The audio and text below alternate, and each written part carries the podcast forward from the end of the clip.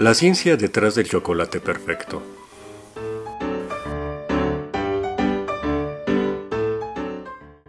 La historia del chocolate y su creación a partir de los granos del árbol de cacao se remonta a los antiguos mayas, e incluso antes, a los antiguos olmecas del sur de México, hace más de 2600 años.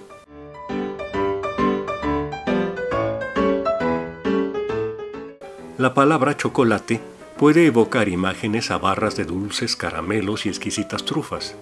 Sin embargo, los dulces de hoy se parecen poco al chocolate del pasado. Durante gran parte de su historia, el chocolate era consumido como una bebida amarga, no dulce como la conocemos hoy en día. Un dato interesante es que la manteca de cacao, materia prima del chocolate, es polimórfica y puede cristalizar en varias formas cristalinas con diferentes características físicas. La manteca de cacao puede cristalizar en seis diferentes formas polimórficas, cada una con estabilidad y diferentes características físicas como brillo, dureza y punto de fusión. Es importante resaltar que la composición química es idéntica en todas las formas, solo varía la disposición de las moléculas lipídicas.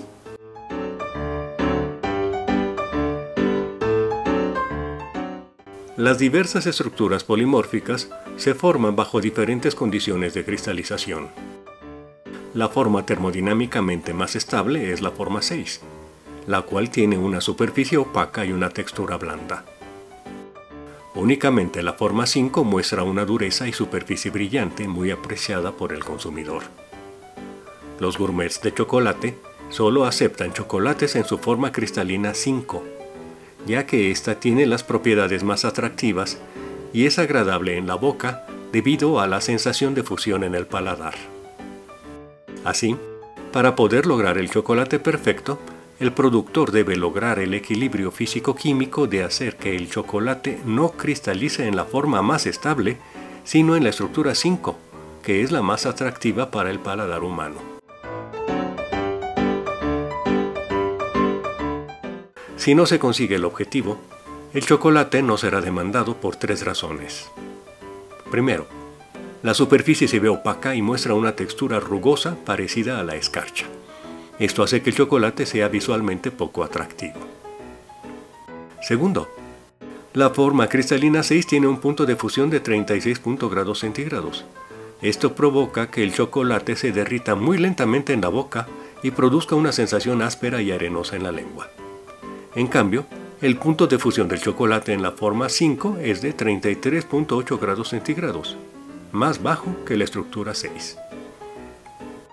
Tercero, la estructura cristalina 6 tiene una textura muy blanda en comparación con la forma 5. Debido a esto, morder una barra de chocolate de la forma 5 es más placentero y nos hace recordar algo con mayor textura que se puede derretir en los labios. Para obtener el chocolate en la forma 5, el proceso de cristalización tiene que ser controlado por un sofisticado régimen de temperatura. Debe almacenarse a una temperatura entre 15 y 18 grados centígrados, como el vino tinto. El disfrute del chocolate de la forma 5 es multisensorial. En primer lugar, nuestros ojos deben disfrutar del brillo y color del chocolate.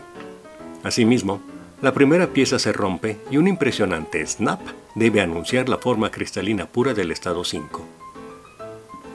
Además de los sentidos visual y acústico, el sentido del olfato debe ser sugestionado al poder inhalar la maravillosa fragancia del chocolate y anunciar los placeres por venir. Tras esta obertura sensorial, colocamos el primer trozo de chocolate en nuestra lengua. Si este trozo resulta demasiado grande, lo reducimos con cuidado mordiendo una o dos veces. Pero, por favor, no lo traguemos, ya que entonces todo estaría perdido. No hay células sensoriales para el gusto y el olfato en el estómago. El polimorfismo de la manteca de cacao está estrechamente ligado a las propiedades macroscópicas del chocolate y por lo tanto, la perfección en este solo puede ser explicado por la ciencia que existe detrás de su fabricación. Si deseas saber más sobre la estabilidad de las diferentes fases que se encuentran en la materia, acude al Departamento de Química de la Universidad Autónoma Metropolitana, Unidad Iztapalapa, ya que los procesos físico-químicos son su especialidad. Departamento de Química, Universidad Autónoma Metropolitana, Unidad Iztapalapa. Casa abierta al tiempo.